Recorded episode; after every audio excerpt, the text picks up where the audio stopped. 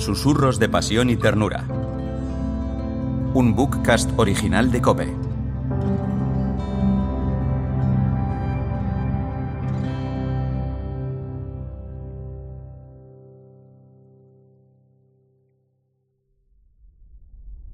Segundo susurro. Adolezco, peno y muero.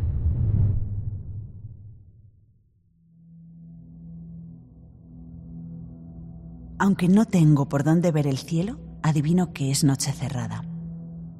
Hace mucho que mi mar interior no está en calma y desde la muerte de Jesús es una tormenta de emociones contrapuestas. Estoy triste, sí, pero es mucho más que eso. Es angustia, es dolor, es no entender nada de lo que ha pasado, es miedo. Son infinitas preguntas sin respuesta. Es vacío pero ¿puede haber vacío, dolor y angustia al mismo tiempo? ¿No será toda esta tormenta de emociones un grito roto de amor hacia el amor de mi alma? No lo pienso como un reproche, pero ¿dónde han estado todos estos que ahora duermen, dormitan o lloran y que estaban todo el día en torno a Jesús? ¿Dónde estaban los hermanos que querían beber su cáliz? ¿Dónde ha estado el que confesó a Jesús como Mesías? ¿Dónde han estado todos los que con tanto empeño prepararon la fiesta de Pascua? ¿Dónde? ¿Dónde? ¿Dónde? ¿Por qué lo han abandonado? Lo han abandonado. Pero, ¿qué hago pensando todas esas preguntas? En realidad yo también lo he abandonado. Es verdad que se acercaba el sábado y que según la ley teníamos que retirarnos, pero también es verdad que Él nos enseñó y nos mostró con gestos que no está hecho el hombre para el sábado, sino el sábado para el hombre. Por eso, amor de mi alma, yo también te he abandonado y te pido perdón, aunque no me tranquiliza. Pero ahora ya ha pasado el sábado. Los voy a despertar. Sí, ya ha pasado el sábado, ya hemos cumplido el ritual, ya hemos cumplido la norma, la ley de los hombres. Ahora toca cumplir la ley del amor, la que nos ha enseñado Él. Vamos, despertad. Ya no es sábado. Vamos al sepulcro, acompañándonos a las mujeres para que podamos terminar de ungir su herido cuerpo. Nosotras llevamos los ungüentos, vosotros corréis la losa. Los que dormían se despertaron asustados ante mis gritos. Los que dormitaban se espabilaron. Los que lloraban lloraron más. Todos me miraron de forma extraña. Como siempre, Pedro se puso de pie y mirándome con desdén me dijo, Cállate, todo ha terminado. ¿Terminado? Le pregunté mirando fijamente a sus ojos. Me acerqué y volví a repetirle, ¿terminado? ¿Cómo te atreves a decir eso tú? Que lo has traicionado negándolo cuando más te necesitaba. Creo que intentó decirme algo, pero sus labios temblaron y se echó a llorar. No me pude contener y fui uno a uno repasando actitudes, comportamientos, silencios, palabras, gestos.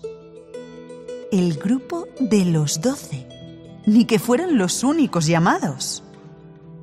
Las mujeres se acercaron sorprendidas a ver qué pasaba y María, siempre ternura y cariño conmigo, me rodeó con sus brazos. Me miró con una mirada quebrada por el dolor y el llanto y en voz muy baja me dijo, Tranquila, hija, tranquila. Hablas así por el dolor que sientes. Ven, siéntate aquí con nosotras. Llora todo lo que necesites. Coge mi mano y sigue llorando es lo único que ahora te ayudará. Me fui con ella, cogida de su mano, mientras escuchaba el murmullo de las voces de los hombres. Me senté junto a María sin soltar su mano y recosté mi cabeza en su hombro. Salomé se sentó junto a mí y acariciaba mi cabello. Al instante me incorporé y miré a María. Sin soltar su mano, le dije que me había sido muy injusta y egoísta con los hombres, porque yo también había abandonado a su hijo, porque no era ni más ni menos, Ni mejor ni peor que cualquiera de ellos como para decirles lo que yo les había dicho. Tengo que pedirles perdón, le dije, sobre todo a Pedro, que aunque siempre me ha mirado con un poco de recelo, no se merecía lo que yo le he dicho. Tu hijo me decía que no me preocupara, que algún día entendería, pero que tenía que ser el mismo Pedro quien lo hiciera, es más, quien quisiera hacerlo. Me fui a levantar, pero María, con una fuerza suave, me retuvo y me dijo pausadamente, Es mejor que ahora descanses un poco y que dejes que ellos se tranquilicen. Ya hablarás más tarde. Pese a todo el dolor que estaba viviendo, me lo dijo sonriendo. Su sonrisa me recordó tanto a la de Jesús que volví a llorar sin consuelo. El llanto dolorido dio paso al sollozo reparador. Siempre con mi mano entre las de María y mi cabeza recostada en su hombro, creo recordar que hasta conseguí dormir durante unos instantes. No fue largo el sueño, porque dormir me parecía ser infiel a Jesús. Dormir me parecía evadirme de la realidad. Dormir me parecía evitar el sufrimiento que sentía. Dormir me parecía lo peor que podía hacer, porque yo no quería dejar de sentir tanto dolor como sentía. Lo que les había dicho a los otros no me ayudaba a estar tranquila. ¿Cómo había podido hacerlo? No me quería esconder tras el intenso dolor que sentía, porque en realidad todos lo sentíamos. Es verdad que mi relación con Jesús no se parecía a la que había tenido con ellos, pero eso no podía ser tampoco una excusa que me disculpara. ¿Qué me había pasado? Su ausencia no es que se note, es que grita, golpea, traspasa, quema, hiela, duele. Duele mucho. Duele mucho. Es un dolor que nunca había sentido, ni con la muerte de mi padre, ni con el recuerdo de la ausencia de mi madre. Esta ausencia era distinta. No era una ausencia como las demás. Esta era la ausencia, la única que de alguna manera también señalaba un anhelo de presencia. No sé cómo explicarlo, no encuentro las palabras. De repente, una idea golpeó mi corazón. ¿Qué va a ser de mí ahora? Miré hacia donde estaban Marta y María, que conversaban en voz muy baja con Salomé. Ellas regresarían a sus vidas con dolor, sí, por supuesto, pero volverían a vivir sus vidas. Juana también tenía su vida, como Salomé. María se quedaba sola. Una mujer sola poco tenía que hacer y menos que esperar, con lo buena que es esta mujer. Tal vez Juan que siempre había estado tan cerca de Jesús como de ella, se haría cargo. Pero también tendría que pensar en él. Ellos, los que habitualmente seguían a Jesús, en su mayoría tienen mujeres e hijos y trabajo. Volverán a lo de antes, aunque no lo tendrán fácil porque están ya muy señalados por haberlo seguido.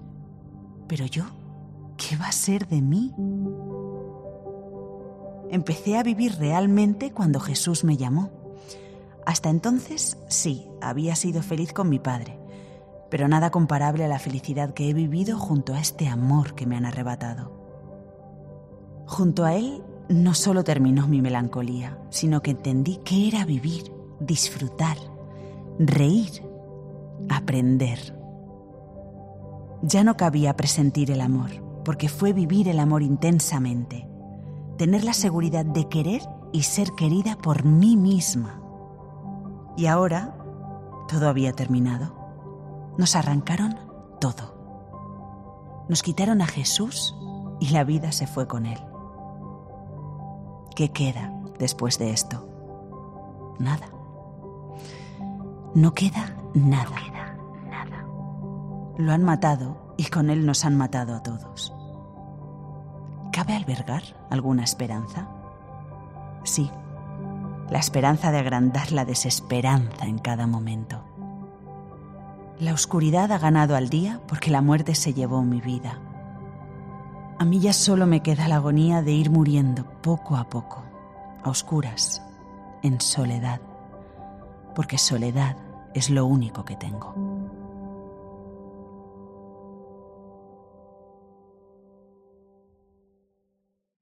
Susurros de Pasión y Ternura es un bookcast original de Cope.